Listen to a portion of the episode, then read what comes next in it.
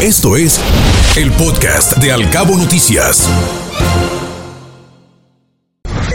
Locales. Otorgan en este mes del año un descuento del 20% en el pago del predial aquí en Los Cabos. Si de enero a abril se ofrecen incentivos para que los contribuyentes cumplan con esta obligación, así lo dijo el director de ingresos Miguel Ángel Cedeño analizan demoler o bien construir una nueva terminal en el Aeropuerto Internacional de Los Cabos.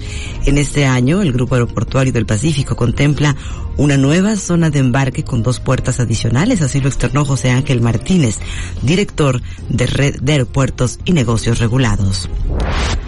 Anuncian los alcohólicos anónimos la semana de compartiendo esfuerzo de los cabos. La Central Mexicana de Servicios Generales recordó a la ciudadanía que la atención es y será siempre gratuita, voluntaria y anónima contratará a los recolectores de desechos sólidos la empresa a la que le concesionaron el relleno sanitario. Se les proporcionará un sueldo base y todas las prestaciones de ley. Así lo externó el director general de Servicios Públicos, Leonel Leiva. Iniciará la revisión de algunos contratos colectivos de trabajo este mes, la CROC en Los Cabos. Cada dos años se revisa el contrato colectivo, así lo mencionó el dirigente estatal croquista David Hiedra. Descarta la Secretaría de Salud una ola de contagios por el regreso a clases. Los casos activos de COVID pasaron de 187 a 268 en la entidad.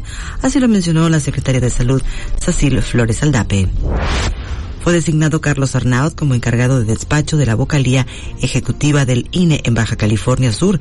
Luego de 23 años de servicio, Marina Garmendia se jubila. Acusan de opacidad en la entrega de permisos para avistamiento de tiburón ballena.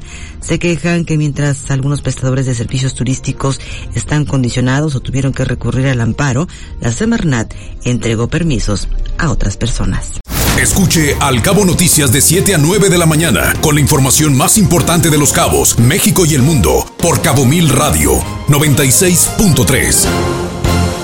Siempre contigo.